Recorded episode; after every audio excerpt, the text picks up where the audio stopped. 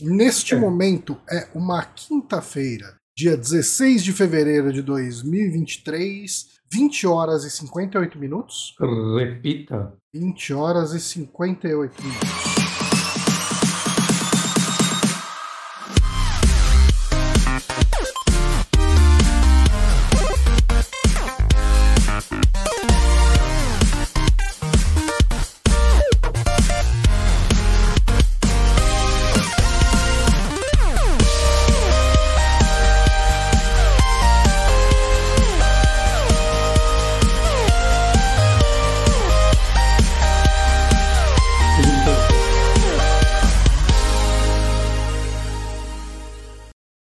Começando mais um saque, podcast Super Amigos. Eu sou Johnny Santos, estou aqui com o Guilherme Bonatti. Olá. E só nós dois novos. A gente precisa chamar pessoas, né, para gravar com a gente. Principalmente nesses tempos. Principalmente nesses tempos que a gente tá trabalhando pra cacete e ficando sem tempo de jogar tanta coisa, eu acho que seria uma boa para dar uma incrementada no programa. E no dia que eu achei que eu ia conseguir jogar, a linha amarela parou e eu levei três horas para chegar em casa. Aí, ó. Eu assim, você vai falar de Dead Space, né? Eu vou falar um pouquinho com você, porque eu joguei o primeiro capítulo. O único dia que eu parei para jogar uh, foi ali para joguei um pouquinho do Dead Space, o primeiro capítulo. E e assim, fiquei durante uma hora jogando. E aí eu fui olhar o celular, tinha uma ligação de uma hora atrás do trabalho para falar que um servidor estava quase morrendo. Que da hora. Então, então realmente não há tempo de jogar. Diego, Matias, nosso queridíssimo, muito obrigado pela inscrição com o Prime. 26 meses aí. Bom, que a gente obrigado. pode se oficializar com um podcast de Star Trek e 007. Uhum. É o que dá tempo de fazer, mais ou menos. Pois é, porque assim, não tem muita coisa que eu tenho feito, mas já abrindo aqui os trabalhos, já que você falou em Star Trek, é, hoje estreia, né? Eu acho que exatamente neste minuto, que agora são hum. 21 horas, a Star Trek Picard, a última temporada, estreia aqui no Brasil. Eu uhum. fiz um, fiz um bate-volta lá em Miami para assistir uhum. hoje mais cedo, né? E, uhum. e, comecei a ver né, a, a, última temporada, que é uma temporada assim. Uh, eu acho que vale a pena dar um retrospecto aqui de Picard. Eu honestamente não gosto da primeira temporada de Picard. Uhum. Achei que você tinha gostado da Rápido. Ah, não, não, não. Uhum. Eu acho a segunda temporada de Picard a pior coisa que eu assisti de, de, de Star Trek. é, ela é muito ruim. O, o, o, Picard, nessa temporada, na segunda temporada, ele tá parecendo o Didi Mocó perdido. No... Cara, parece um Isekai Parece assim, vamos jogar o Patrick Stewart no universo de Star Trek. Se vira Patrick Stewart. Ele parece estar sempre perdido, sempre triste, sempre chateado, e a história é uma bosta. Ok. É... A expectativa estava lá no céu agora. Então, assim, eu falei, cara, tá, eu assisto porque eu já tô aqui, né? Uhum. E daí, assim, eles anunciaram o que se esperava já desde a primeira temporada, que é vamos trazer todo o elenco principal de Star Trek The Next Generation para a última temporada. Uhum. E daí, assim, eu me conformei com a seguinte máxima. É, ok, eu vou assistir só pelo fanservice, eu não espero nada de bom vindo dessa terceira temporada. E vamos lá, né? E daí, assim, há um, algumas semanas atrás, acho que um mês atrás, uh, os, os principais influencers de Star Trek, uh, tipo Jesse Gender, os caras do Trek Culture, uh, alguns sites grandes de Star Trek, né? eu acho que o Trek Yards também teve acesso, eles tiveram acesso a quase metade da temporada. Eu acho que a temporada vai ter 13 episódios, eles viram 6 episódios. Uhum. E assim, os fãs de Star Trek novo que gostam da parte mais progressista, de ter questões de gênero abordadas, questões. Eh, de, e até o feeling dos Star Trek mais novos, que são uh, um pouco menos otimistas, né? Porque isso é uma discussão muito recorrente do fã xiita de Star Trek, que a visão do Gene Roddenberry, né, o criador de Star Trek, era a humanidade no ápice da, da do Enlightenment, né, do, do da elevação Né? Então, os seres humanos não sabem mais o que é preconceito. Isso, inclusive, dá um problema na, na, primeira e na segunda temporada de The Next Generation, que é a época que o, o Gene Roddenberry ainda estava vivo, porque ele era 100% contra ter conflitos entre personagens. Porque os seres humanos não têm mais conflito no século. Assim, nossa, tá chiando alguma coisa aí. Aqui tá uma chuva absurda. Não, chuva... Não, parece que tá alguém mastigando um microfone, mas tudo bem. Ué, ué peraí, peraí, tá tudo bem. não, tudo bem, agora parou. Agora não te ouço nada. Nada? Agora voltou a ouvir. Cara, a chuva tá arregaçando aqui. Ok. Talvez fosse reflexo da chuva e o, o, o removedor de ruído não tá funcionando idealmente. É, Mas... porque também vale falar que da minha janela é, tipo, tem uma parte mais baixa com telha. Hum. Então faz um barulho a chuva quando bate na telha. Mas, cara, ele tá muito forte. Talvez fosse isso. Mas enfim, é, hum. e assim, os roteiristas odiavam isso. Ok, a gente não pode criar conflito entre personagens o que, que a gente faz? Inventa personagens alienígenas X não, é, episódio pra criar conflito? Sim, era exatamente isso. Mas é, é ruim porque os alienígenas aparecem num episódio e somem no outro. Então você não cria um conflito longo pra, pra durar episódios. Enfim, é difícil desenvolver uma história assim. Mas enfim. Não, é, né, os personagens em si sem conflito, eles evoluem pouco também, né? Eles viram uhum. só, tipo, uma parada unidimensional que reage às coisas à volta deles. E é uma coisa meio, meio bizarra até, porque o Star Trek original, você tinha bastante conflito, principalmente entre o McCoy e o Spock, mas também tinha alguma coisa entre Kirk e Spock, assim, pelo lado do pelo Spock ser sempre aquele cara serião, lógico e tal, e o Kirk ser mais emocionado, tal, mais coração, né? Mas enfim. Uhum. Uh, e os reviews que eu fui vendo dessa última temporada, de gente que teve acesso a, a, a esse preview, eram todos muito positivos. Assim, tipo, os fãs antigos. Cara, gente que fala Star Trek morreu a partir de 2009, sabe? Tudo que veio de 2009 para frente é uma bosta. E esse cara falou: Star Trek tá vivo.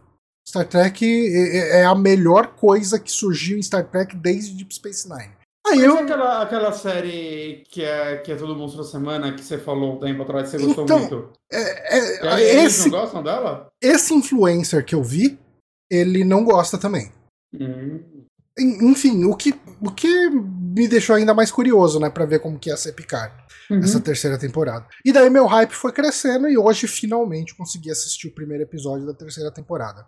Uhum. Uh, assim, é, pouca coisa realmente acontece, né? Um episódio bem introdutório, mas eu acho que ele funcionaria excelente como sendo o primeiro episódio de Picard. Hum. Assim, se a série começasse agora, ia ser ótimo. É, porque, assim, lógico, tem. Uh, tem alguns personagens ali que eram das outras temporadas, né? É, além do Picard, tem a Seven of Nine, que é a, é, ela é de Star Trek Voyager, né? Ela voltou já na primeira temporada de Picard. E uhum. tem uma, uma outra personagem que é a Raf, uh, que ela volta aí. E. Uhum. Uh, e assim, ele. Mas esse episódio, não por acaso, ele chama The Next Generation é, ele tenta resgatar, assim, um pouco de alguns dos personagens de The Next Generation. Né? É, qual que é a trama agora? Uh, em The Next Generation tinha a Doutora Crusher, era a médica né, da nave. É, ela e o Picard aparentemente tiveram um conflito meio sério 20 anos atrás, uhum. né, e eles pararam de se falar desde então ela uh, tá numa nave dela, meio que nos confins do espaço.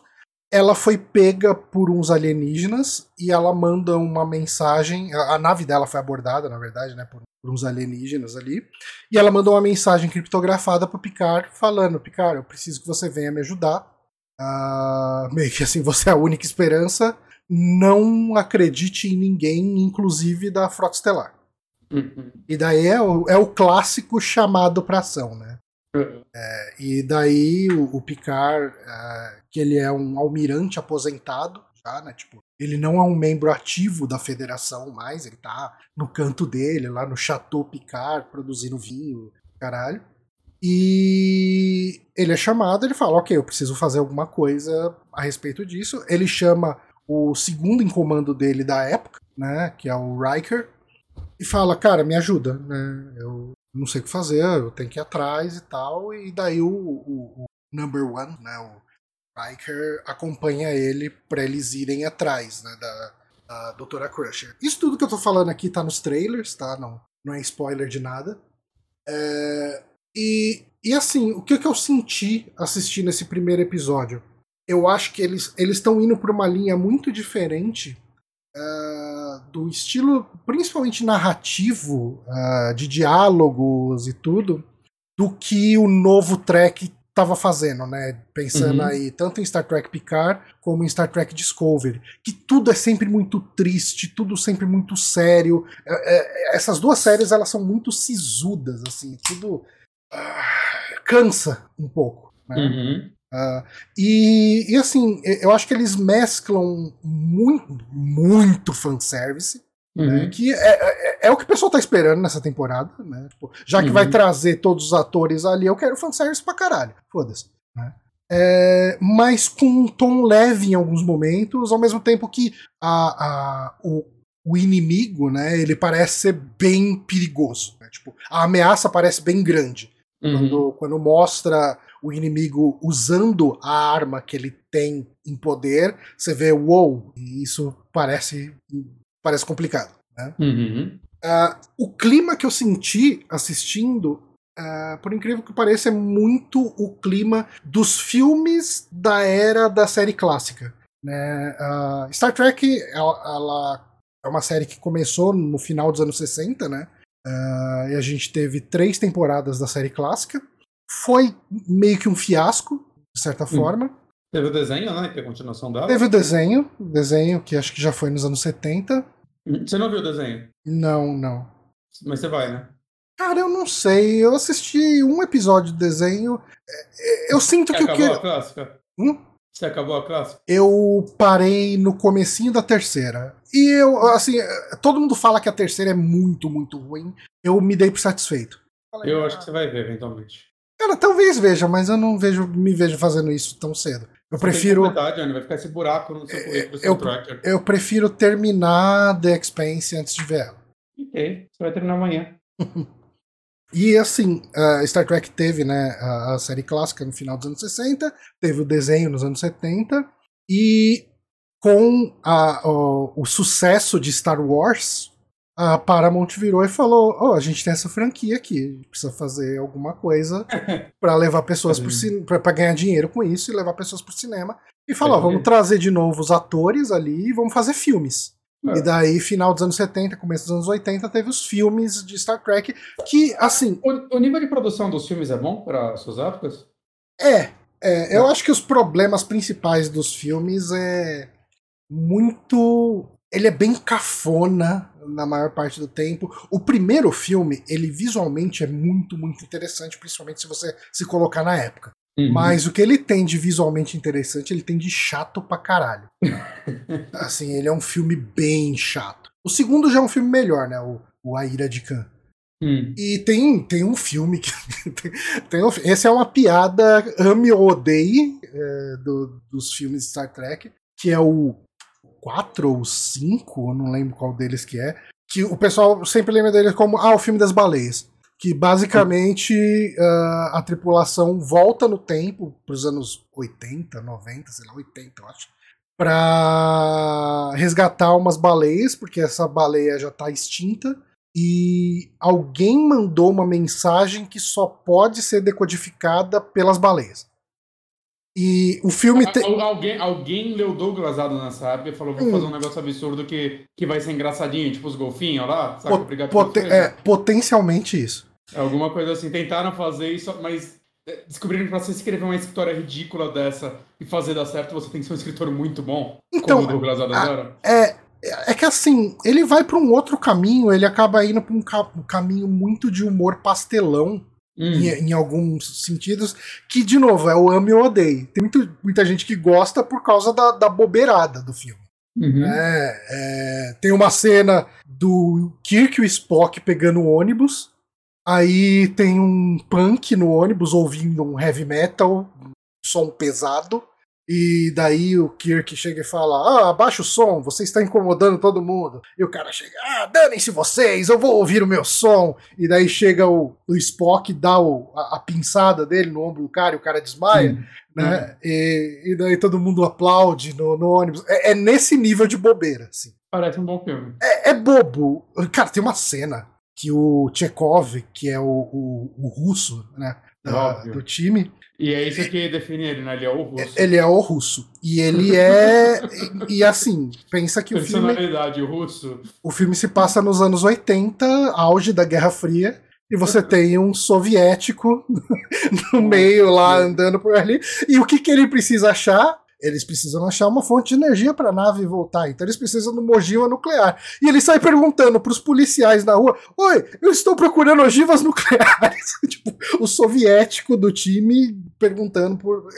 É, é, é, esse o nível do filme, sabe? Tipo. É, é, é muito chato por não gostar desse filme. É, é um pastelão. Mas assim, muita gente gosta justamente pela bobeira.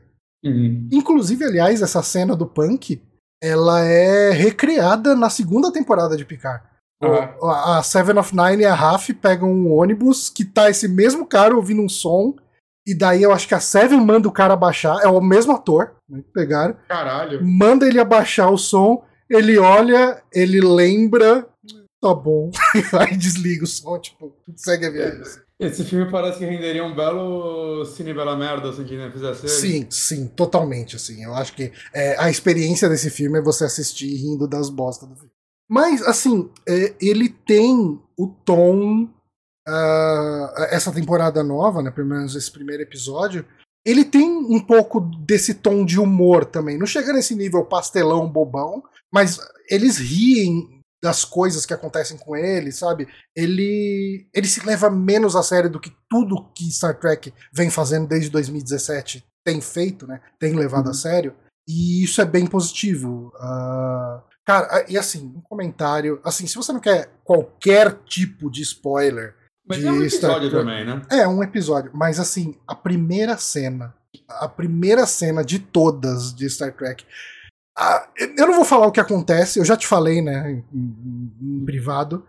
Mas não existe a mínima possibilidade do cara que fez essa cena, dirigiu, escreveu essa cena, não ser fã de Fallout 3.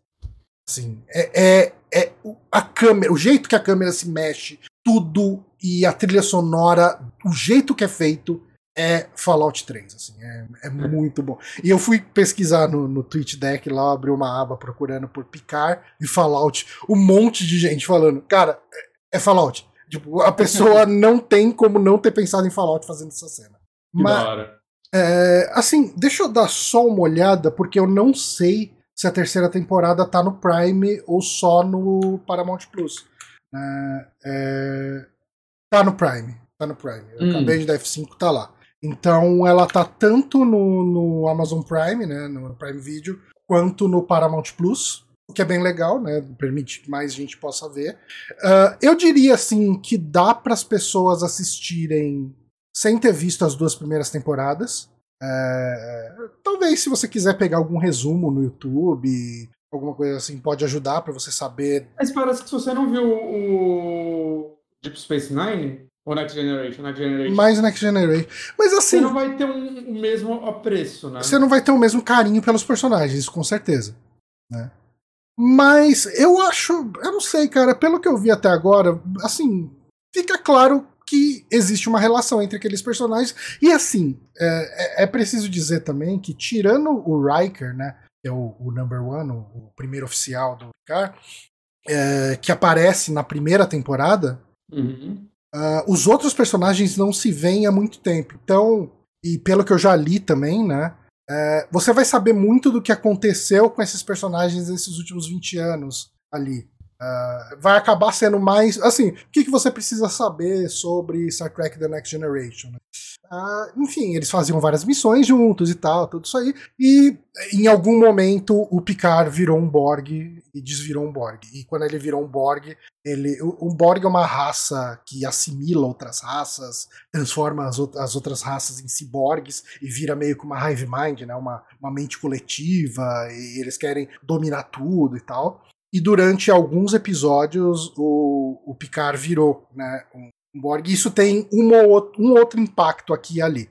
Uhum. Mas tirando isso, eu acho que assim dá para você assistir e, e, acompanhar a história sem sem ter visto. Lógico que é muito melhor quando você vê, né? Mas ah, é, é, assim, cara.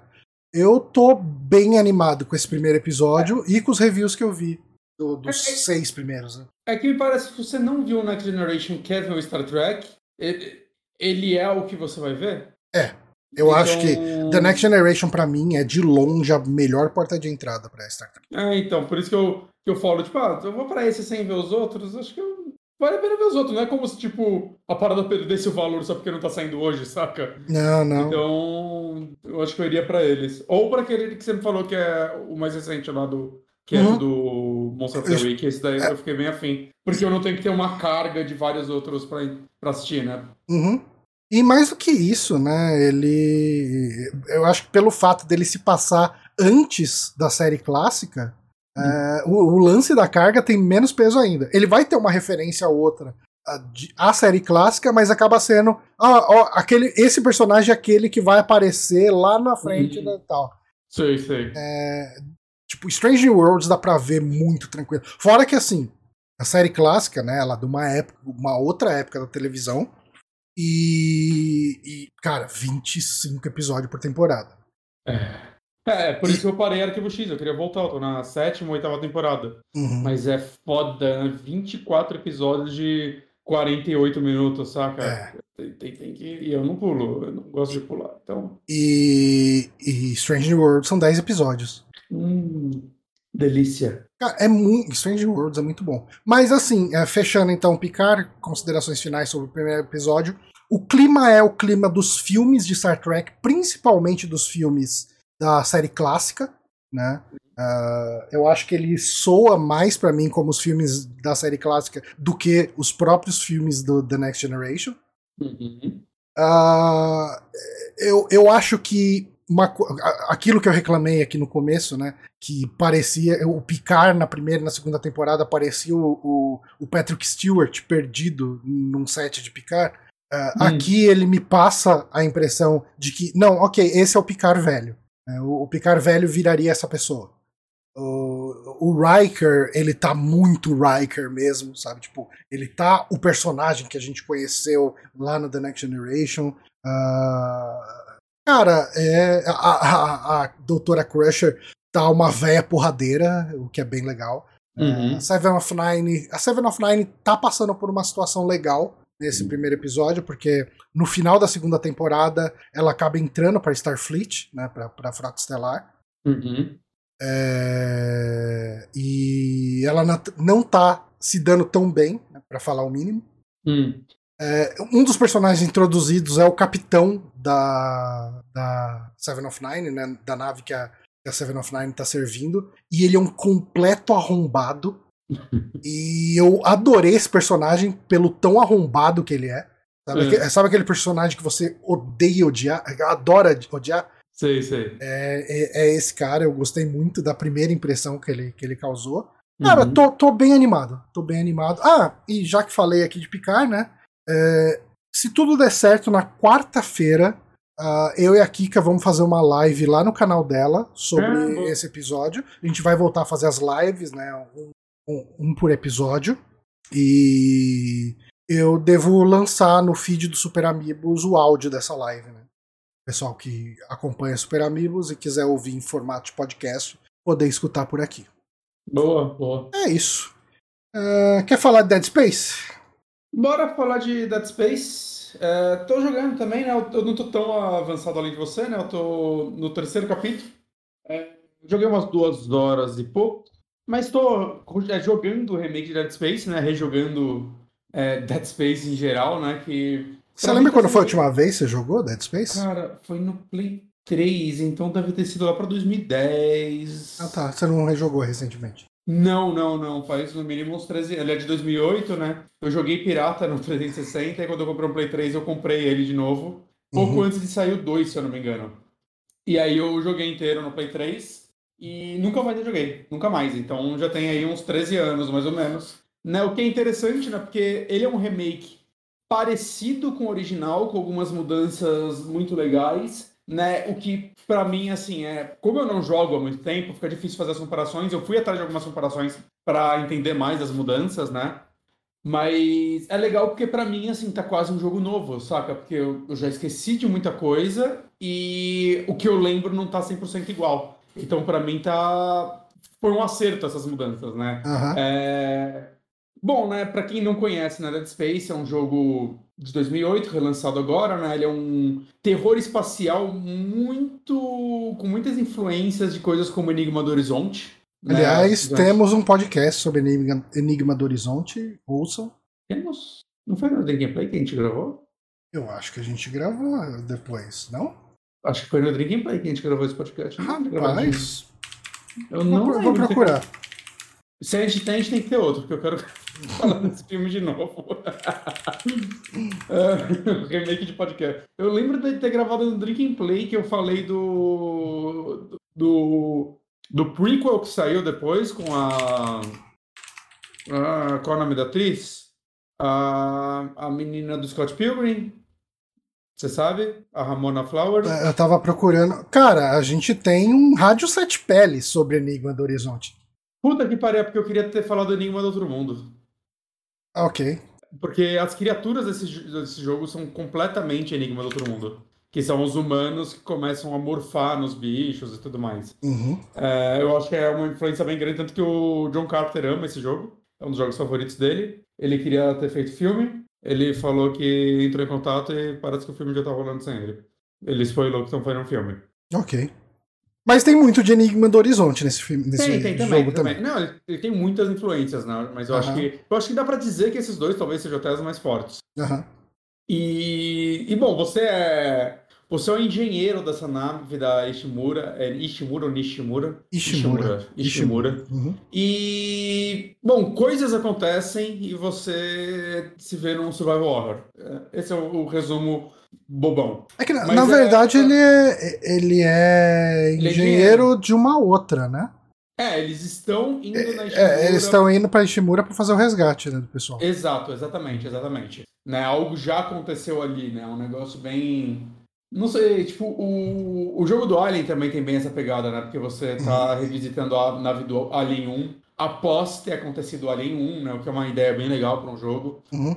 É, E bem, eu acho uma, um dos diferenci... alguns dos diferenciais desse jogo, né? Acho que é, em sua época, principalmente, é as armas que você usa, que elas eram bem legais, que elas não eram armas, né? Elas eram fer- ferramentas de engenharia meio que adaptadas para se tornar armas, então elas acho que elas eram bem, bem criativas.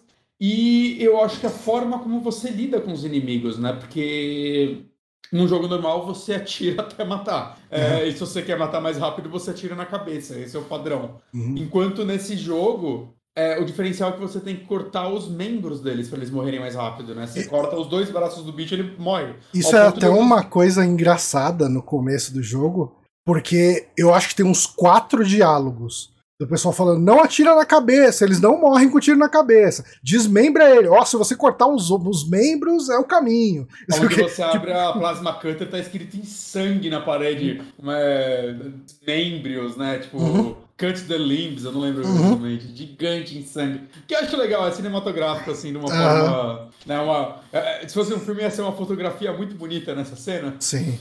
Né? E, e isso é legal porque, pra mim, isso ajuda no fator terror desse jogo, porque eu sempre fico desesperado quando aparece um inimigo e começo a, a meter bala no peito, que é, Aham. é- é sua reação natural. E você tem que ir na calma e atirar nos membros, né? Nos braços, Uhum. e eles estão em movimento. E isso é, cara, isso dá uma, uma tensão foda. Normalmente, né, eu atiro nas pernas, é mais fácil Uhum. né? Porque elas não balançam assim. É, Mas eu adoro, eu adoro essa, essa tensão. E esse jogo ele tem muitas melhorias assim de coisas que vieram na continuação, né? Tipo, no 2, né? Eu tava jogando o 2 antes de jogar esse, eu não terminei o 2 até hoje. Eu tô, tava jogando, mas eu parei agora pra jogar esse e depois eu volto pra ele. É, o 2 eles introduziram, por exemplo, o lance de quando você arranca o membro dele, você pode usar a telecinese lá para pegar o membro e jogar de volta nele, né? Empalar uhum. o bicho com o próprio braço e tal. Eles trouxeram isso pra esse, né? Tem a melhoria do das partes sem gravidade, né? Que era. Eu não lembro exatamente como era no original, mas eram bem mais simples que no 2. Né, e aqui eles já é mais baseado no 2, que você tem um controle livre nas partes sem, sem gravidade. Né? Ele tem umas melhorias de upgrade da arma que foram introduzidas no 3, né? Tipo, já tinha upgrade da arma, mas alguns tipos de upgrades, é, modificações que não existiam no original, que é tipo no 3. Né? E. Tem e coisa de botar dano de fogo na, na plasma é, cutter, umas coisas assim. Exato. Eu, foi a última coisa que eu fiz foi comprar esse upgrade. Eu vendi munição, remédio, eu falo, tipo, chegou na loja e falei, eu vou comprar essa porra. Saí vendendo as paradas todas. agora eu tô com um remédio, eu tenho que tomar cuidado. Porque, tipo, eu tô jogando no normal, mas os bichos batem forte, assim. Você. Três, quatro porradas, você morre. E sabe o que, que eu senti muito dos inimigos? Eles são muito silenciosos. É. é muito fácil, assim, você tá andando, de repente tem um inimigo do seu lado e você não vê ele chegando. É, é quando ele chega é jumpscare pra caralho, né? Barulhão, mas até ele chegar e, e, eu vi, né, mas eu, eu não consegui ver quão a fundo vai isso, mas parece que esse remake tem um lance meio procedural de onde alguns inimigos saem. Ah, que legal. Então, tem salas que eles podem sair ou não, né? Eu tinha lido isso, não, não me aprofundei o quanto isso está realmente implementado, mas parece uma ideia legal, uhum. né? Porque eh, agora eles saem de vários dutos de ventilação, por exemplo, e tem várias salas que você vê vários, aí você fica, putz, de qual eles vão sair? Tem uns momentos que eles botam até o save point do lado do do duto de ventilação, eu fico meio cabreiro, cara. vai dar pra eu salvar tranquilo ou vocês vão me fuder? É, mas eu, eu, achei legal, assim, porque no começo parecia que ia ser um remake bem um para um, né? E eu não vou dizer que ele mudou 100%, né? Eu diria que ele é tipo um 1.2 para 1, mas eu acho que foi inteligente esse tipo de mudança, né? Porque eu acho que a gente não tem ainda muito jogo de terror como Dead Space, saca? Resident Evil uhum. é bem diferente. Ele, ele é um jogo de terror meio linear, né? Você sempre tá. Você tem literalmente um, um botão que você aperta que ele te aponta para onde você deve ir o tempo todo. Uhum. É, ele tem alguns desviozinhos, mas é mais uma salinha outra que você vai entrar, você vai achar uma munição, você vai achar um audio log, né? Mas no padrão ele é bem linear e ele é bem uma montanha russa, assim, né? Ele é bem ele tem pouco puzzle, né? Ele até tem um outro agora, alguns até novos, né? De tem uns uns negócios que tipo desviam energia. É, e aí sim. você tem que ir desviando energia para porta A e B. E isso é bem interessante, né? Porque tem umas horas que você tem várias escolhas de como ligar as coisas.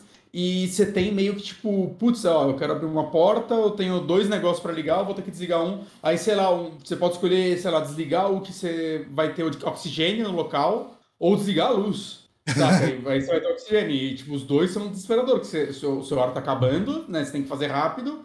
Ou você tá no escuro e pode começar a vir bicho, saca? Eu acho, eu acho que é uma, umas ideias bem legais que eles implementaram nessa versão para ajudar na atenção. Sim. Né? É... E assim, dito isso como remake, assim, visualmente esse jogo tá lindo. lindo Cara, É, é, muito bonito. E assim, é, além da, da beleza por si só, beleza técnica, eu acho que o, o, design dos cenários, a questão de você enriquecer cada canto do jogo cheio de detalhe, desde mancha de sangue na parede, ferrugem, até, cara, tipo, as coisas que estão no armário, uh, sabe, os corredores, os itens, os equipamentos na parede. É tudo muito bem feitinho, assim. É assim, a ambientação, acho principalmente é. por causa da, da evolução que a gente teve em relação à iluminação dinâmica, né, esse tipo de coisa, cara, soma muito nesse jogo. Então, ele é um jogo, né, que ele tá chamando muita atenção também porque eu, eu, eu, não sei se nada, mas eu acho que se, se ele tem é muito pouco, que é aquela iluminação que é o Baked Light, né, que é a, a, a iluminação mais padrão que os jogos costumam ter, que é a, a luz voltada na mão, ela é fixa, né? ela não vai ter alterações, né? E é um recurso muito utilizado até para performance e tudo mais. Né? Você vê o, o remaster barra remake de Metroid Prime, que eu espero conseguir falar dele nas próximas semanas. É, ele tá lindo, mas é porque ele é 100% esse tipo de iluminação, né? Uma coisa ou outra que tem luz dinâmica. E o Dead Space, a impressão que dá é que ele é 100% luz dinâmica. Não é iluminação de ray tracing, né, pelo menos nos consoles, eu não sei como tá no PC nesse esquisito, né? Acho que até o modo Ray Tracing dele é só para sombras e, e Ambient Occlusion, parece. É, dá para ligar o, o, é. o, Ray Tracing, né? Mesmo no, no Xbox. Dá, dá, então, mas acho que é só pra ambiente Inclusion e. Ah, não vou jogar É, com por É, não, disso. ele tá tão gostoso tá jogar a 60, né? É, é, então, ele tá redondinho a 60. É, então, assim, isso faz uma diferença. Ele- ele- Eles usam essa parte técnica para para implementar a parte artística, porque você vai entrar num, num ambiente que é todo escuro e tem uma única luz e um- alguma coisa rodando e a luz fica piscando e ela é tudo que ilumina, ela e sua lanterna, sabe? Que só aparece quando você tá quando você tá mirando com a arma. E isso artisticamente é muito lindo, assim, é, Uhum. é- é alguns dos melhores cenários de jogo de terror que eu já vi, saca? Aham. É, é, eles se inspiraram muito em Resident Evil, acho que principalmente no 2, né? O 2 usa muito bem a iluminação também, né? Quando você tá na delegacia lá, só com a sua lanterninha e tal. Isso é. É um limitador de visão inteligente, né? Pra quando eles foram do, da câmera fixa, né? Do Resident Evil original pro 3D, Uhum. pro 100% 3D, eu quero dizer, né? E no caso do Dead Space, eu acho que é só uma evolução do que eles já tentavam fazer no PlayStation 3 e Xbox, né? Ele é só, tipo, aquele jogo já tentava ser o mais realista que aqueles consoles podiam ser, né? E eu acho que esse extra realismo de iluminação que eles implementam aqui é, é excelente. Ele tem também algumas. Ele tem algumas modificações, tipo de cinematics mesmo, né? Pra quem tá vendo o vídeo. Quando você pega a Plas- Plasma Cutter, no original, ele.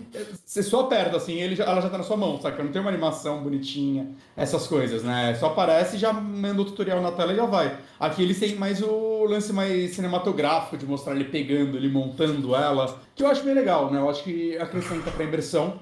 E tem a questão de que aqui o Isaac Clarke é, é um personagem, né? É, ele fala nesse, né? Porque ele falava no 2 e no 3, né? E no Uhum. 1 ele não falava, ele não é um protagonista mudo. Que eu sempre achei meio caído, saca? Eu nunca achei que é um jogo que ganhava com, com isso. É, principalmente porque ele é um personagem com história, né? Tem os É, do e ele tem, é, ele tem um drama mais. pessoal, tudo é meio Então- estranho, né? Ele parece só um espectador da própria história, eu acho que nunca. E assim, ele não é um. um- saca, não é um jogo da Naughty Dog que o personagem não cala a boca, né? Ele, Aham. ele é muito mais, tipo, até os criadores falaram, não, ele, ele fala, mas ele vai falar em momento X. Quando você tá explorando a nave, Uhum, aí a gente não. Porque vai tirar atenção, né? Se o personagem ficar falando o tempo todo. sim. Então. é- é mas quando as pessoas conversam com ele, ele responde. Ele é educado nesse jogo. Aham.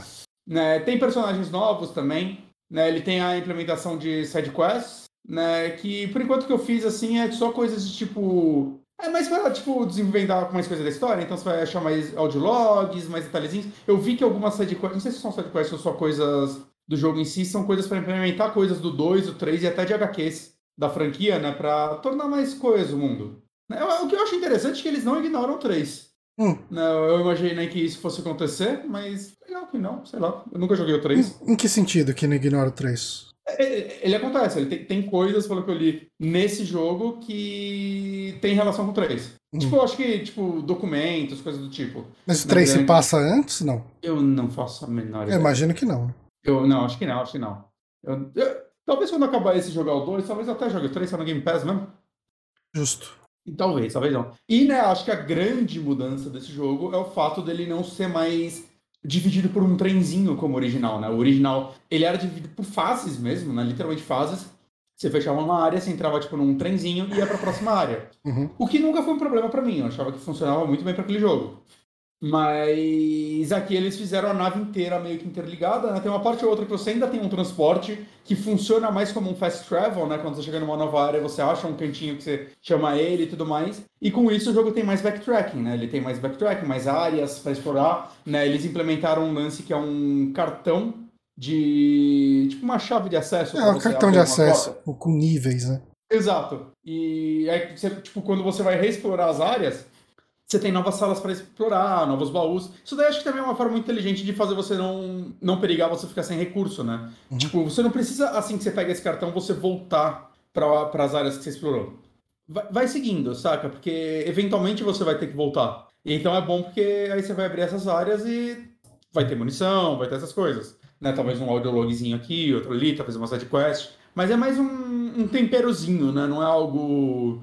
A, a, a estrutura do jogo ainda é muito similar à do original.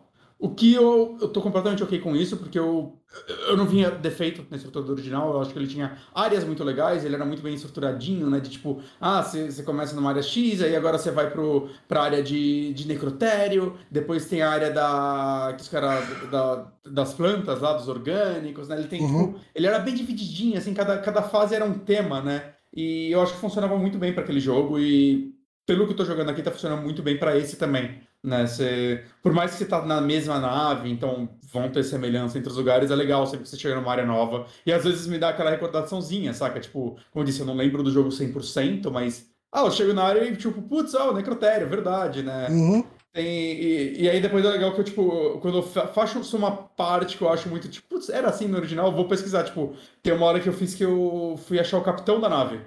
E aí é puta cinemática foda você chegar lá e chega aqueles bichos que, tipo, pegam o corpo das pessoas e transformam ele no, nos monstrão. Uhum. E me jogou pra longe, aí, cutscene do, do bicho pulando em mim. Eu, mano, tinha isso no original? E não, no original você vê tudo é, atrás do vidro. Então eles mudaram, né? Daí você entra na sala e acontece a cutscene quando você tá lá dentro, saca? Então é esse tipo de mudança, de mudança que eu. Putz, eu acho que parece muito, tipo, feito por. A galera que fez esse jogo é era muito fã do original, né? Porque nem que a gente sente no Resident Evil 2, né? De, é, mais né, no sentido, tipo, Resident Evil 2 parecia muito que era, tipo, vamos homenagear aquela cena, mas aqui é muito, tipo, putz, você que é fã, vamos ver essa cena por um outro ponto de vista, vamos mudar Legal. um pouquinho ela, né? Vamos acrescentar esse outro personagem, vamos fazer uma coisa diferente acontecer aqui, então... Me parece, tipo, me parece não, eu tô achando muito legal, né? Eu, eu tô vendo gente que jogou, o Diógenes mesmo, ele jogou o original ano passado, né? Ele falou que ele rejogou a trilogia. E aí quando saiu esse, ele tava afim de jogar, mas ele começou a ver uns vídeos e ele falou, puta, cara, tá tão parecido que eu vou esperar um pouco. Saca? Ele falou, tipo, eu acabei de jogar esse jogo. Uhum. Então eu acho que para quem acabou de jogar o original, pode ser que, tipo, você fique menos encantado do que eu tô. Né? Quem jogou o jogo há muitos anos e gostou muito dele, mas nunca revisitou. Não, ao mesmo tempo, tipo, eu sou uma pessoa que adora. Eu, só, eu não tenho tempo pra fazer isso agora, né? Mas tem muito jogo que eu adoro jogar o original pra na sequência jogar o remake e remaster pra ver as diferenças, né? Eu acho isso muito legal. Se você gosta, acho que você vai tirar uma apreciação fazendo isso nesse jogo. Mas se não é o caso, né? Se, se te incomoda, tipo, putz, eu acabei de jogar esse jogo, isso pode virar um problema sim, né? É, dá pra esperar. Até porque, tipo, jogos daí. Esse, sendo um jogo uh, single player, que eu acho que ele vai ter uma cauda longa meio curta. é, eu imagino que esse jogo deva ter uma queda de. deva aparecer em promoções ah, uh, em, em, breve. É, em um ano tá no Game Pass, né? Que ele entra no aí. Mas eu, ao mesmo tempo eu fico meio assim, porque, tipo. Eu tô meio triste, parece que a EA já tá decepcionada com os números, né? Acabou de sair, já, ah, tipo. Ah, que merda. Não alcançou as metas e. Cara, tá esse jogo tá muito bom, assim, acho que eu não. A gente fica nessa de tipo, ah, não, será que ela Mas assim, esse jogo tá muito bom. Uhum. Né? Ele tá lindo demais. Ele é um dos jogos que você vê e fala, tá, é por isso que ele só tá nessa geração. Ele é completamente next gen, saca? Eu, uhum. eu, eu, eu, queria ver como ele funcionaria com todas essas luzes dinâmicas num, num, num PlayStation 4 e tal. É, acho que eles vão conseguir adaptar e fazer funcionar, né? Mas. Ia ser cara, menos impressionante. É, não, a roupa do Isaac, ela já era bem detalhada e tudo mais, mas, cara, nesse aí você vê, assim, é o nível de detalhes em, em tudo da roupa dele, que eu acho que é um, um uniforme bem icônico, né? Se quiser usar. É, a, a gente recebeu o jogo pela EA, né? Ah, e, e, a versão que a gente tem tem os, os DLCs cosméticos, né? É. E uma das armaduras que tem é a armadura clássica, né? E é engraçado você usar ela porque uhum. parece que alguém fez um cosplay dessa dessa roupa. Um cosplay não. Parece que alguém fez uma fantasia de Halloween da armadura desse jogo. É, tipo, sim, sim, sim. É, é, muito mais simples, muito mais tosquinha, né? Por assim dizer. É, e, é bizarro. Eu não falei, velho. E não era uma impressão que a gente tinha no, no jogo original, né? Ah, porque a gente tava vendo ele a 720p, né? É. Tem isso. Mas é um negócio interessante, né, que a gente recebeu. E veio essas roupas e eu comecei. Eu, eu, eu coloquei todas, né? Só pra, pra experimentar. Eu tô jogando com a normal e tal. Ah, sim. tem também. umas que eu não consigo imaginar quem jogaria com elas na primeira vez, sabe? Que é tipo, umas roupas que você tá com a barriga aberta, super grotesca, assim, rasgado, com os. E eu, tipo, caralho, mano. Tem uma que você tem um capacete com chifre. É, então eu, tipo, caralho, mano, qual, qual, qual, foi o raciocínio por trás de alguma das. Tem umas bonitas, tem uma meio branca que eu achei bonitona, assim. Se eu, uhum. eu, e o pior é que, assim, uma coisa. É meio como se fosse um cavaleiro templário, né? Uma coisa assim. É, é ela é bonitona.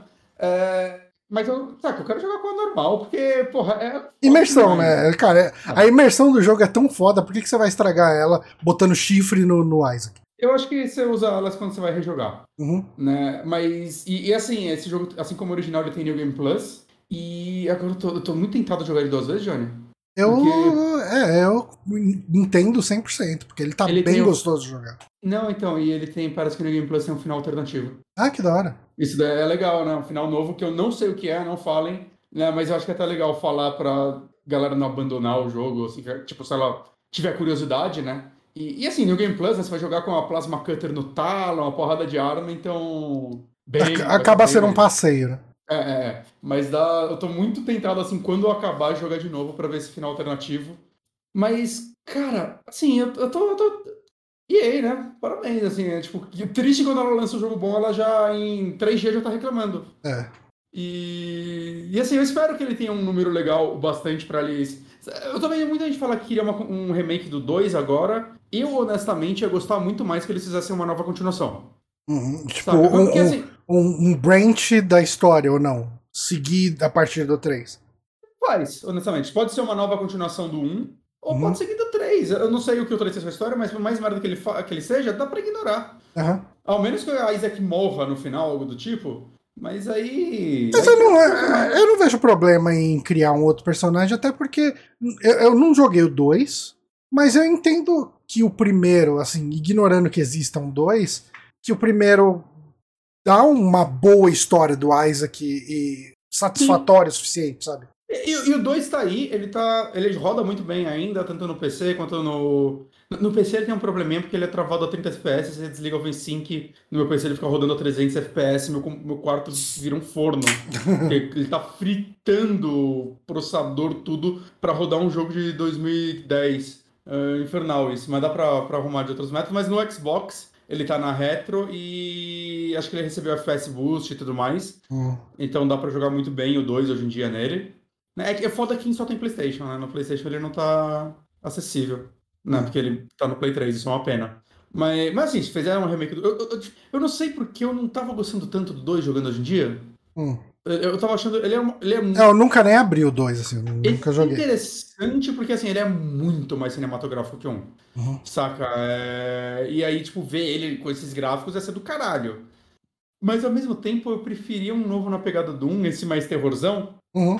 O 2 ele é o meio termo entre a ação e o terror. Ele, ele não é um jogo ruim, de forma alguma, assim, acho que eu sou exceção, né? Porque eu vejo muita gente falando que prefere 2 a 1, um, né? Acho que é bem 50-50, assim, o quanto as pessoas preferem mais um do que o outro. Mas eu, eu prefiro um. Eu tô gostando mais do um do que eu estava gostando do dois. E enquanto eu jogava o dois, eu ficava, putz, será se eu não vou mais gostar do um se eu jogar hoje? Será se. E jogando esse remake, eu falei, não, não, isso aqui tá bom pra um caralho. Eu só não joguei mais porque literalmente eu não tive tempo. Porque literalmente eu fiquei três horas no transporte público ontem. É, mas, putz, carnaval agora eu quero dar uma acelerada nesse jogo. Né? Talvez eu até dê uma. Daqui a duas semanas eu dê umas considerações finais. Uhum, né? Porque eu espero acabar ele. Esse jogo. Esse jogo não vai entrar na maldição do saque, né? Que a gente fala no Nunca Mais Joga. É, cara, jogão, jogão. Acho que para quem é fã de Dead Space, é, vale muito a pena. Acho que você não vai se decepcionar. E para quem nunca jogou, tá aí uma oportunidade de jogar talvez a melhor versão desse jogo. Ah, legal.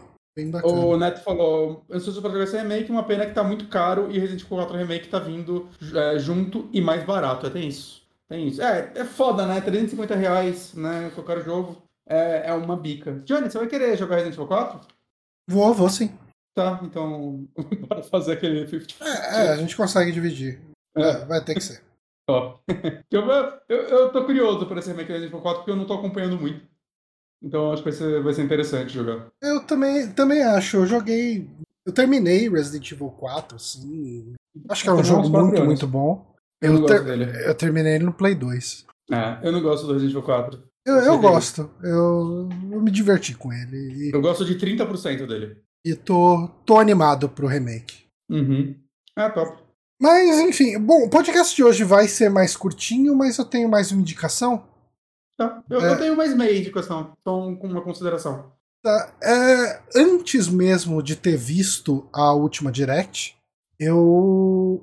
Uh, eu comecei. Tipo, faz um tempo que eu vejo o meu 3DS jogado num canto. em casa. e eu. Uh, o primeiro jogo que eu peguei no 3DS foi esse aqui que eu vou falar hoje, que é o Professor Layton and the Miracle Mask. Uhum. É, e... Esse é o último? Não. Eu acho que o 3D, 3DS acho que teve mais jogos ainda. Eu acho hum, que deve ter okay. tido mais uns dois. E teve um, teve um de Android também. Eita. É, é, Layton Brothers, uma coisa assim. Uhum. É, e Professor Layton é uma franquia que começou no DS. É, eu joguei três dos quatro jogos de DS. Né? Terminei, né? Três dos jogos de e esse foi o primeiro jogo, né? Quando eu pedi para um amigo meu trazer um 3DS para mim dos Estados Unidos, pedi para trazer com o jogo. Eu comprei muito perto do lançamento, tinha pouca coisa na época. E daí eu já gostava de Professor Layton, falei, ah, pega esse jogo aqui. Uhum. Uh, e, cara, assim, ele essencialmente segue a mesma fórmula de, dos jogos do Professor Layton do DS. É, para quem não sabe do que se trata essa franquia, ele é uma visual novel, né, onde você tem esse Professor Layton, esse professor, uh, que é um arqueólogo, por assim dizer, né, e ele anda para cima e para baixo com o discípulo dele, que é o Luke, uh, e ele resolve mistérios. Né. Uhum. A ideia é meio que essa. Ele é um, um cara que investiga um mistério e, resolve para descobrir o que está acontecendo. Uhum. Uh, na história desse jogo, ele resgata um pouco o passado do Professor Layton. Né? Uh, o Professor Layton ele é chamado para essa cidade que chama Monte Dor, de, de apóstrofe Or, tipo, como se fosse de ouro, né? Uhum. É, onde uh, alguém aparentemente encontrou essa Miracle Mask, né, essa máscara misteriosa que realiza desejos, enfim, algo do tipo. E essa cidade é, é praticamente uma, uma Dubai, mas situada num jogo, tipo, numa época meio vitoriana, vamos colocar assim. É uma hum. cidade não sei, talvez uma Dubai ou talvez uma Las Vegas. Uma cidade hum. construída no meio de um deserto, né? E é uma cidade cheia de luxos e cassinos e coisas do tipo. E daí quando o professor Layton vai lá para investigar, né? No caso é uma máscara que ele e o melhor amigo da adolescência dele, da, da época de faculdade, chegaram a ir atrás dessa máscara e o amigo dele sumiu uh, indo atrás dessa máscara e ele se sente um pouco culpado por causa da, da, da desse sumiço do amigo dele. Né? Uhum. E quando ele chega na cidade, aparece um cara, um, um homem mascarado de terno e cartola, e, enfim, fazendo um monte de coisa espalhafatosa, e transforma todos os turistas da cidade em pedra com os poderes da máscara. Uhum. E daí o Leighton e o Luke. E tem, tem a menina também, que ela surgiu no jogo de DS que eu não tinha jogado. Uh, eu não vou lembrar o nome dela, mas enfim, ele tem uma segunda assistente aí também. E eles vão investigar para descobrir o que está acontecendo, né? Uhum. É, ele. Assim, essa, essa basicamente é a trama, então você vai ver na trama desdobrar. As cutscenes são animações lindas, assim, muito, muito bonitas. Para quem tá assistindo, né, a transmissão, tá vendo a animação, isso Sim. na telinha do 3DS fica lindo demais e é mais bonito que muito anime atual, viu? Sim, muito mais, muito mais, assim. É, é um valor. É, você sabe quem é o estúdio que faz as. Puta, Tem algum não, estúdio por trás das cutscenes? Bom, deve ter e eu não conheço, e assim, como eu não acompanho anime também. Ele é da Level 5, né? Level 5. Ah, ok. E Assim, uh, e assim, essas animações estão todas com o 3D do 3DS habilitado. Hum, então, legal. tem eu, o efeito gosto. 3D. Sou um dos defensores desse Eu, eu também, eu acho, eu acho um dos efeitos mais impressionantes num videogame, é. né? Tipo, uhum. é, é, é, aquela coisa que você liga, você fica olhando e você não acredita no que você tá vendo. Né? Sim, você sim. fala, como que pode? Isso é bruxaria. Como que eu tô vendo essa cena em 3D sem usar um óculos? Uhum. É realmente impressionante. E, assim, uh, ele tem todo esse lance da, da parte visual novel dele, que é você acompanhando a história, essencialmente. Você nem escolhe diálogos, né? Você só vê o diálogo acontecendo, as pessoas uhum. falando com você. E o gameplay dele tá em puzzles, né? É, é, essa partezinha que tá passando aqui no vídeo é a parte mais chatinha do jogo até agora, né? Até a parte que eu tô nessa rejogada, que é basicamente você andando de cavalo e desviando de barril e pegando cenourinha para correr mais, né? Uhum. Meio que whatever. Mas ele é um jogo que a parte de gameplay dele mesmo são esses puzzles que eu vou tentar passar para frente para pegar algum puzzle normal do jogo. É, eu lembro que quando eu falei de Professor Layton na época do Drink and Play, eu usei um, um termo que eu acho que ainda funciona muito bem para ele, que é almanac, almanacão de férias da turma da Mônica, a parte de, de eu atividades. Foi no Super Amigos, isso. Foi no Super Amigos? Eu queria. Eu acho que foi. Vou abrir aqui a parte 2, porque essa parte 1 um tem muita história e quase nada de puzzle. é, aqui, tipo, esse é um típico puzzle que tem no jogo, né? Eu tô colocando aqui. Uh, uh, assim, ele tem muitos tipos diferentes de puzzle, tá? Mas esse é um que aparece muitas vezes. Uma menina perdeu a mãe dela no meio do festival e você tá procurando a mãe dela, né, pra ela. A mãe dela é uma mulher ruiva. Uhum. E daí você chega num lugar que tem algumas pessoas ruivas e você precisa descobrir quem delas. Ah, a, a mãe dela é uma mulher ruiva que tá com uma bolsa vermelha. Assim. E daí você tem que descobrir aqui. Ó, a minha mãe tem cabelo vermelho e ela tem uma bolsa rosa. Daí você vê um grupo de pessoas conversando e a pessoa A fala: Olha como tá todo mundo estiloso. A pessoa B fala: ah, espera, essa bolsa não é minha. Daí você vê a, a pessoa B tá com uma bolsa azul. Será que ela é a mãe? Pessoa hum. C, ah, eu tô vestido de. de eu, eu, visto parecido com mulher, mas na verdade eu sou um homem. Então a C não pode ser. Né? Aí D. Ah, a minha bolsa é uma azul, mas essa pessoa da D tá com uma bolsa rosa. E a pessoa E fala: Ah, essa não é a minha bolsa. Ela tá com o desenho diferente. Então, daí você analisa aqui. A pessoa E tá falando que tá com uma bolsa que não é o desenho dela. Se você olhar aqui, as pessoas que têm desenho na bolsa têm um ursinho. Né? A pessoa C tá com, sem desenho na bolsa. E a pessoa B tem um desenho de estrela. A pessoa B falou ali que a bolsa não é a dela. Então pode ser que a bolsa real dela seja uma rosa. Uhum. Então você vai fazendo esse raciocínio lógico, sabe, para descobrir quem que é a pessoa certa. Eu acho que nesse puzzle a mãe Tem da uma... menina é a do, do é do B. Tem alguma punição por falhar? Tá. É... Os puzzles valem pontos. Uhum. É, cada, e, cada vez que você erra, uh, os, os pontos que você ganha com aquele puzzle uh, são reduzidos. Uhum. Até um mínimo. Ok. Ah, esse puzzle vale 35 pontos. Se você errar uma vez, vai valer 25 pontos. Se você errar mais uma vez, vai valer 10. E se você errar todas as outras vezes, vai continuar valendo 10. Entendi. É. Além dessa questão dos pontos, os pontos não servem para nada. É só para você é se gabar. Ok. E ele tem um sistema de dicas que, assim, você sempre que você chega num cenário, você pode ficar investigando ele com estilos. E, e daí você clicando com a estilos em pontos específicos do cenário, tipo janelas, portinhas, às vezes você acha umas moedinhas. Você pode usar essas moedas para é, para comprar dicas. Ok. E assim, eu falei desse tipo de puzzle, assim, que tem bastante, né? Tipo, ah, tipo, o, a pessoa da casa amarela tem um cachorro. A pessoa da casa.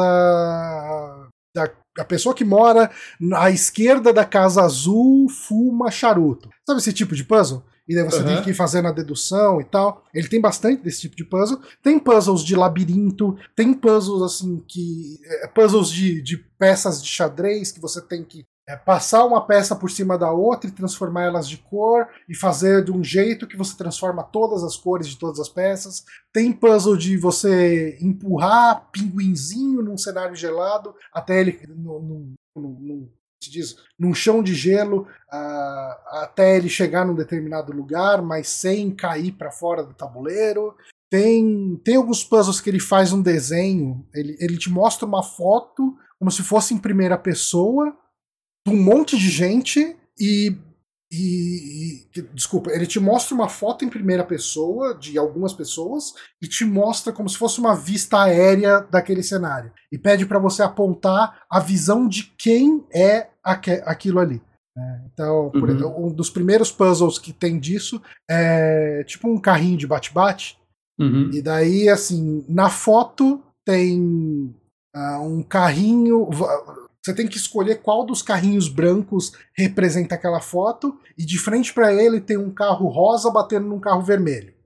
E daí você olha no cenário, no mapa, vai ter um monte de carro rosa, carro vermelho, carro verde, e daí qual carro branco tá apontando para exatamente aquela cena. Então, assim, é, tô falando isso tudo é, porque isso indica muito qual o tipo de experiência que eu costumo ter com o professor Layton. A minha experiência com o professor Layton costuma ser Uh, ok, eu vou dormir, eu deito na cama, eu acho que eu vou jogar uns cinco puzzles aqui, uns quatro puzzles, uh, avanço um pouquinho a história no processo, né? A historinha, você se diverte? Ah, sim, é divertidinha. Eu gosto muito do design dos personagens. Sabe que, que, que, me lembra muito? Me lembra hum. muito Zelda, porque a silhueta dos personagens é muito cartunesca. Então, ah, tem uns inimigos. Tem uns inimigos, né? Tem uns personagens mega narigudo, tem aquele cara com a cabecinha pequena e uma barrigona, tem o cara que é fortão, com aquele peito que é um triângulo, assim e tal. Ele tem silhuetas muito marcantes. Eu acho que o design dele é muito legal. A, a, a, as partes, a maior parte dele não tem dublagem, né? Não tem voice acting. Uh, mas as cutscenes e tal, e alguns diálogos de história tem é, voice acting. Eu acho que a, as dublagens são muito bem feitinhas, sabe? As atuações hum. são muito boas. Cara, assim, ele é um jogo simples. Tá vindo aí um Professor Layton pro, pro Switch, né? Foi só mostrado a logo dele lá, o nome tem, dele, né? Tem, tem, um que saiu no 3DS que parece que saiu no Switch também, né? Tô vendo aqui o Catrielli and the Millionaire's Conspiracy. É o Layton's Mystery Journey. Ah, isso eu não joguei. Não, é, não ele não é um professor Layton, né? Ele é da Layton Mystery Journey, saiu 2017 para 3DS e 2019 no Switch. 18 no Japão, 19 no Ocidente. Eu desconheci, eu nunca joguei. Mas não sei se é também. Sabe, às vezes não, não tem nada a ver. É. Da franquia, mas é outro tipo de gameplay, não sei. Uhum. Mas assim, é, eu acho que é um jogo bem legal para você ter num portátil, sabe? Uhum. Seja no DS, no 3DS e agora no Switch, né, que vai sair. Porque ele não é um jogo que talvez você queira jogar sempre, ou talvez você queira maratonar ele, tipo, zerar ele, devorar ele. Hum. Talvez seja. Vai ter pessoas que. Mas eu acho que ele funciona também é, com como um jogo bem casual mesmo, falar, ok, eu tenho esses 15 minutinhos aqui, vou fazer uns dois puzzles e, e seguir a vida. Né? Ele tem umas coisinhas novas no nessa edição, que são uns puzzles recorrentes que conforme você avança com a história, ele abre novas fases desse puzzle. Né? É, é, um dos puzzles. novos níveis de dificuldade dele. Isso. Um dos puzzles é uma lojinha que você tem vários produtos nessa lojinha e você tem que fazer a pessoa comprar tudo por impulso. Você está organizando as coisas na prateleira da lojinha. Então, como que funciona? Você vai ter tipos de itens e cores de itens. Então, vai, vamos supor, a, a, a última que eu acabei de fazer, você tinha. É, era uma loja de porcelanas. Uhum. Aí você tinha xícaras, é, pratos e jarras. Né? E daí, assim, a dona da loja sempre coloca o primeiro item. Ela vai colocar lá um prato azul. O que, que você precisa fazer? Você precisa colocar do lado desse prato azul ou um prato ou um item azul. Só que você não pode deixar encostado nesse mesmo prato azul, por exemplo, um prato e outro prato, porque daí o comprador vai ficar em dúvida em qual dos dois ele vai querer comprar depois e ele simplesmente desiste e não compra nada. Então, uhum. você tem que organizar os itens de forma que cada item esteja encostado com um próximo item que seja um desses dois elementos. Né? Tipo, ah, você vai colocar um prato azul encostado num prato amarelo, aí o prato amarelo vai estar encostado numa jarra amarela, aí você pode encostar essa jarra amarela numa jarra verde, e daí a jarra verde, e assim vai, mas você, sem encostar dois itens que gerem confusão. E a ideia é você vender todos os itens. Então, é você organizar essa disposição. Aí tem um outro puzzlezinho que você vai desbloqueando fases, que é um robozinho, que cada vez que você manda ele para um lado, ele anda três quadrados e para. Então você tem que fazer ele chegar de um lugar até o outro, vai ter uns obstáculos, e daí você tem que lidar com essa limitação do número de passos, porque pode ser que se você passar pelo destino, né, e tiver um passo a mais, ele não vai parar no destino. Você tem que fazer de um jeito que o último passo dele seja no destino. Né? Então você tem que calcular bem isso.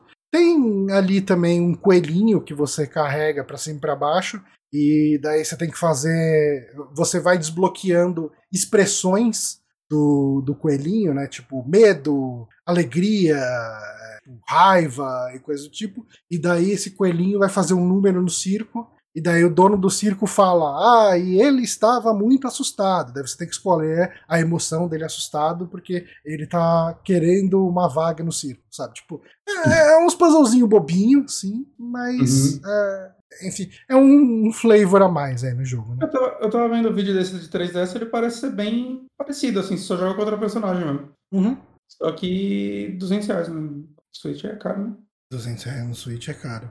É. Mas esse novo, quando saiu, eu empolgo de pegar, assim, eu nunca joguei um. Ó, né, parece esse novo... A, acabou de aparecer aqui, eu tinha deixado, eu não tinha, não tava mais passando o vídeo, mas acabou de chegar no puzzle que eu falei do carrinho de bate-bate. Ah, tá. Acho que fica mais fácil de ver. A foto foi tirada a partir de um carrinho branco. Né? Hum. Então você precisa descobrir qual dos carrinhos brancos tirou essa foto. Aí você vê aí que tem um carrinho vermelho fechando um uhum. carrinho verde e um carrinho amarelo batendo nele. Né? Pô, que legal. E daí você tem que descobrir qual deles que é. Peraí que eu tô tentando, acho que é o. Eu tô apontando, você nunca vai saber. Se... É o. Se você olhando pra direita, da direita pra esquerda, o terceiro. Da direita pra esse. Tá. Eu acho que é ele mesmo. Tá no meio. Certo aí. Ver aqui. Olha lá, o puzzle vale 20 pontos. Que é tá explicando. Parece ser um ótimo jogo de para dormir. Ele é, ele funciona bem. A menos que você entre no. Ah, deixa eu fazer só mais um puzzle. Ah, fazer é... mais um puzzle. Deixa eu dar uma olhada aqui se vai marcar quem que era. Vai, mano, anda. Olha lento, né? Resolve logo, sua pessoa burra. Ó, saiu o gol. Eita porra. Tá andando vídeo? Caralho. Os vizinhos estão bem animados. Dá pra ver quem que era? Olha lá, era esse aqui. Tá marcando. É, o que eu acertei então, porra. Aí, viu? Você é foda. Em muito menos tempo que ele. Essa pessoa burra que tá jogando. Mas é isso, professor Layton, cara. É... Eu sempre gostei. Uh, eu vou querer pegar no Switch também. Porque é sempre uma experiência gostosinha e ele é um joguinho gostosinho pra, Assim, tenho 15 minutos para jogar. Puta, joga uns dois puzzles dele, três puzzles e show. Pode que level 5 eu tenho contato para aqui. Seria bom esse. Seria. Bem, né? Uhum. E quer bom, falar do, do 007?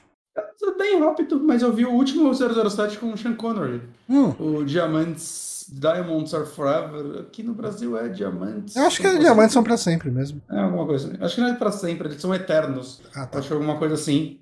E é um filme que eu fui bem na preguicinha, assim, porque o Wander vendeu ele muito mal, ele falou que é muito chato. E eu gostei pra caralho, assim. Tá, tá, achei bem mais divertido, que, tirando da Majestade, que eu acho muito bom. Mas eu achei bem melhor que os dois anteriores com o Sean Connery.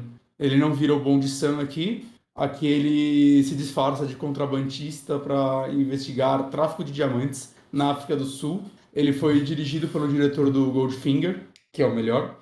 E eu gosto que ele tem um, um tom cômico mais forte do que os últimos. Todo, todo, todos os 007 tem um tom um pouco cômico em algum ponto, uhum. mas esse ele, cara, eu, eu acho que ele, ele, eles levam bem, assim. Eu, eu acho que ele é o, desses primeiros ele é o mais engraçado. E é legal que tem dois vilões, que é o Mr. Wing e o Mr. Kid, que são dois tipo capanga, né? Uhum. E é bem na pegada, eles parecem que eles querem ser bem na pegada do Odd Job no, no Goldfinger, né? Que, que é o. Todo mundo que jogou GoldenEye sabe quem é, porque é o personagem muito pequeno que quebra o multiplayer. Mas é legal porque um desses atores, eu fiquei olhando e falei, cara, eu conheço esse ator, eu conheço esse ator. Eu parei o filme no meio dele para ir pesquisar. Eu fui ver o ator, é o Bruce Grover, Aí eu não conheço ele, mas eu conheço o filho dele, é o Crispin Glover. Aí, ó. Eles são iguais. É... Você não, você não tá vendo no Prime, né? Não, mas eu tenho, eu tenho Blu-ray, né? Eu tô vendo os Blu-ray. Tá, que se tivesse Mas- vendo no Prime, se você pausasse, já ia ver o nome do ator. É verdade, isso é verdade. E, e é muito bom, né? Porque é um 007 de troca de ator, né? Porque voltou o Sean Connery, né? Depois que o George Lazenby saiu. é, eu fui ver quais foram os atores cotados.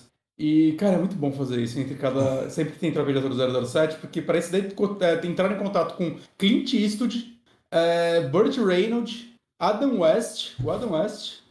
Cotaram ele. Os três parece que falaram que não, não toparam porque eles queriam. Eles falaram que não faria sentido o 007 não ser americano. É. Ele- É, isso que, isso que eu ia perguntar. Já teve 007 americano? Não, não. O Sean Connery é escocês. O George Lazenby, eu acho que ele é irlandês. E todos os outros são ingleses. Uhum. né? Então nunca teve, né? Eu acho que ele tem que manter nessas terrinhas aí. E, e é muito louco, eu fui ver o Sean quando ele topou voltar, né? Porque eles tentaram o Roger Moore já nesse, o Roger Moore foi ver ser o próximo, mas ele tava filmando uma série que ele filmava lá, o The Persuaders, e então não, não, não deu agenda, né? Aliás, Ele- fa- falando em atores cotados para um filme e, para um papel que não foram, ah, eu, eu ouvi recentemente o podcast de Star Trek lá do- dos caras de Star Trek Enterprise. Eles entrevistaram o ator que faz o Worf, que é o, Uhum. o Klingon do, do The Next Generation.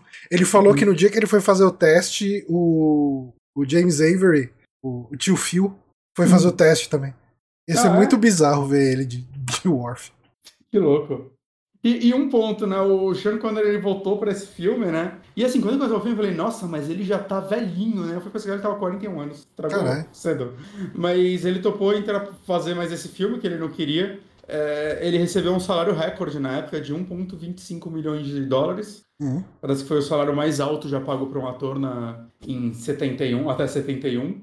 Né? E, e além disso, ele, ele queria muito é, produções grandes na Escócia. Então ele negociou a produção de dois filmes feitos na Escócia. Né? Uhum. E um deles foi feito por um brother dele, o Sidney Lumet, com ele mesmo, se chama The Offerance. Não sei do que se trata, mas parece que o filme fez um sucesso lá. Hum. E tal, então é. Porque parece que esse é um lance do Sean Connery que eu não sabia, assim. Ele parece que, tipo, sempre teve um orgulho escocês, e ele queria aproveitar o- a fama dele e tudo mais pra fazer a Escócia crescer, né? Trazer produções pra Escócia, fazer Depois de, depois da Liga Extraordinária, ele nunca mais fez nada, né? Não, ele se aposentou naquele filme. Hum. Eu, eu acho que ele meio que saiu de uma aposentadoria pra fazer aquele filme e parou de novo. Dá pra É. entender depois de fazer aquele filme. Eu, eu tenho quase certeza. Posso estar falando merda. Eita, ele fez um filme em 2012, uma animação. Sir Billy. Ok. Uma animação, ele dublou. Hum, Ele foi produtor também. Nossa, Ele já é Hum. falecido, né, ou não? Ah, não. ele É, morreu. ele morreu. já 2020. morreu- É, faz pouco tempo. pouquinho tempo. É, mas antes da Liga Extraordinária, ele tinha parado. Não, ele tinha feito o Find For. Ele tinha feito uns filmes ainda. Ele tava três anos parado, fez a Liga Extraordinária e falou: já deu, gente. É isso aí. É... Aí ele dublou a voz dele, não, a sua aparência, no 007 From Russia with Love de PlayStation 2. Então, mas aí é só aparência, ele só tira o dinheiro sem fazer nada. Mas, cara, gostei de Amantes São para Sempre, assim, é, eu acho que ele tem um, um ritmo legal.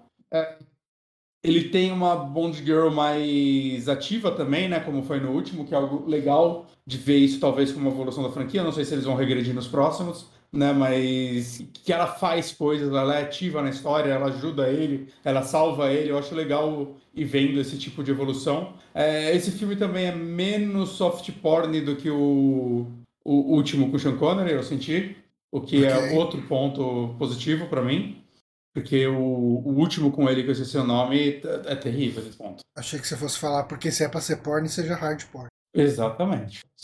É triste que o, um dos vilões desse, desse filme é o Blofeld, né? Que é um vilão recorrente da franquia. E, mas não é mais o. O. Caralho, o cara do Halloween. O.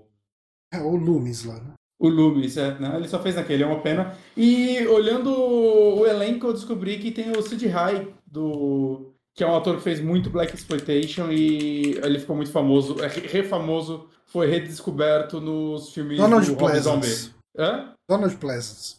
Donald Pleasance.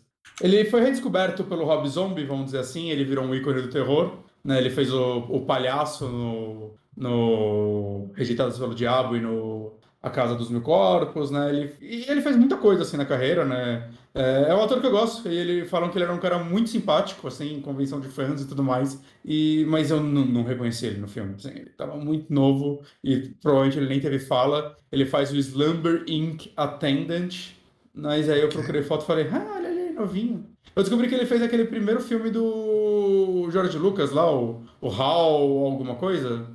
Ah, não, tem sei, THX 1138. Nunca vi essa hum. porra. Mas ele fez esse filme também. Muito louco. E o Donald Pleasance fez esse filme também. É. Eu quero ver esse filme. Mas 007 Avança para Sempre é um bom filme. Eu acho que não tem muito o que falar, porque ele é um 007 bem tradicional, mas bem divertido. É, tô bem ansioso pro próximo agora, que finalmente eu vou chegar na saga Roger Moore, que eu acho que eu só vi um filme dele, e quando criança, O Foguete da Morte. Então, vai ser interessante, vai ser uma, uma grande descoberta. Show! 007, Roger Moore, então. Roger Moore começou a interpretar James Bond aos 47 ou 48 anos. Eles pegaram um cara mais velho ainda que Sean Connery pra fazer. Aí, Acho que o último filme com ele ele tinha 61. Rapaz. É. E fazia tinha cena do... de ação, tudo? Fazia, é, fazia. Dublê, né? é, deve ter muito dublê nessas cenas. Mas tô, tô, tô, tô ansioso pra começar os filmes dele. Eu não sei se eu vou começar hoje, porque eu já tô com soninho. Mas no, pelo menos no carnaval eu vou ver algum. Justíssimo. Eu acho que com isso a gente encerra o podcast de hoje mais cedo. Bora, bora uma hora e vinte. Sempre que eu abro um podcast e ele tem menos de duas horas hoje em dia, eu fico tão feliz. Vou, vou dar essa alegria para os nossos públicos. Pois é. Porque é... eu sei que eu vou conseguir acabar ele em tipo dois dias. E então, uh, bom, semana que vem, Rádio Sete Peles será sobre Ginger Snaps possuídas, uhum. é isso? Possuídas, puta que pariu, Brasil. Mas sim. É, eu acho que é esse o nome dele em português. É, é sim. Uh, já baixei, não assisti ainda, eu vou assistir na quinta-feira mesmo. Ô, louco. Vai ser corrido. É, Boa. Eu, na... eu vou ver o carnaval. É, o carnaval vou viajar. Ah, vai, vai rolar? É, não o carnaval, vou pra Paraty. Ah, boa. Falam que é bem legal. É, então, nunca fui, a gente achou uma pousadinha, um preço ok. Uhum. Ah, não, falam que lá é muito legal, cara, vai ser da hora. Vai, vai, espero que seja uhum. assim. Então, uh, bom carnaval para vocês. Semana que vem estamos aí para falar sobre Ginger Snaps aqui no Twitch do Super Amigos e, obviamente, no feed do Rádio Sete Peles, que se você ainda não segue, por favor, siga. Escreve aí no seu agregador Rádio Sete Peles sem acento no A, uh, que você acha, gente. Tá no Spotify, tá... Uh, cara, Google Podcasts, Beyond Pod, Deezer, Uh, Amazon Podcasts, todo lugar que você procurar você acha. Assina lá, se inscreve lá, porque ajuda a gente bastante a ganhar mais relevância. Uh, dá um curtir na gente lá no, no, no Spotify, daí ele acaba recomendando mais para outras pessoas. Enfim, recomenda para seus amigos que gostam de, de assistir filme de terror, de discutir filme. Uh, enfim, a gente quer que esse podcast cresça. É, exatamente. E é isso então, pessoal. Obrigado a todo mundo que acompanhou essa live aqui até o final. Vamos fazer uma raid? Faz tempo que a gente não faz uma raid. Fazer uma raid, quem tá online? Vamos ver aqui, tá abrindo o Twitch. É... Você pra esse menino Casimiro, eu acho que ele precisa de público. Tá, falando sério? Não, de jeito nenhum. Ah, bom. Ufa. A tia que tá online. É. Tô jogando Metro 2033 pra, Redux, que é muito bom. Pra ela mesmo que eu ia fazer, só preciso ver se é com C só ou dois Cs. Casimiro precisa mais. Então vou fazer uma raid aqui pra Chesca. Obrigado, galera, que acompanhou. Até semana que vem. Adiós.